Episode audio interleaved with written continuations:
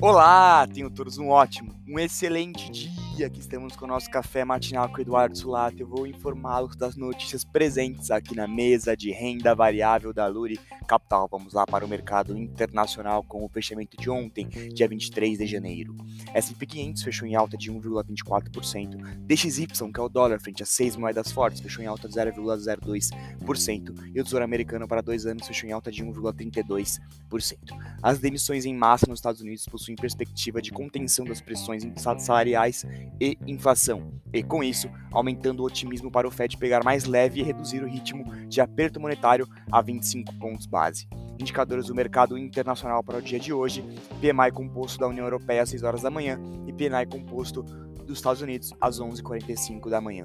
No mercado doméstico, também com o fechamento de ontem, o Ibovespa fechou em queda de 0,27%, o dólar futuro fechou em queda de 0,08% e o DI1F27, que é o juro aqui do Brasil, fechou em alta de 0,47% ontem com a nova polêmica sobre o BNDES, que foi apontada como retrocesso, entre aspas, a política intervencionista, criou tensão no juro e Ibov caiu com um sentimento de pessimismo de mais gastos públicos, além de pressões de polêmicas anteriores. Indicadores do mercado doméstico para o dia de hoje, IPCA 15 às 9 horas da manhã. No radar doméstico, manter muita atenção nas informações vindas de Brasília e as instabilidades políticas recentes. Este foi o Café Matinal com a mesa de renda variável da Luri Capital. Tenham todos ótimos negócios! Thank you.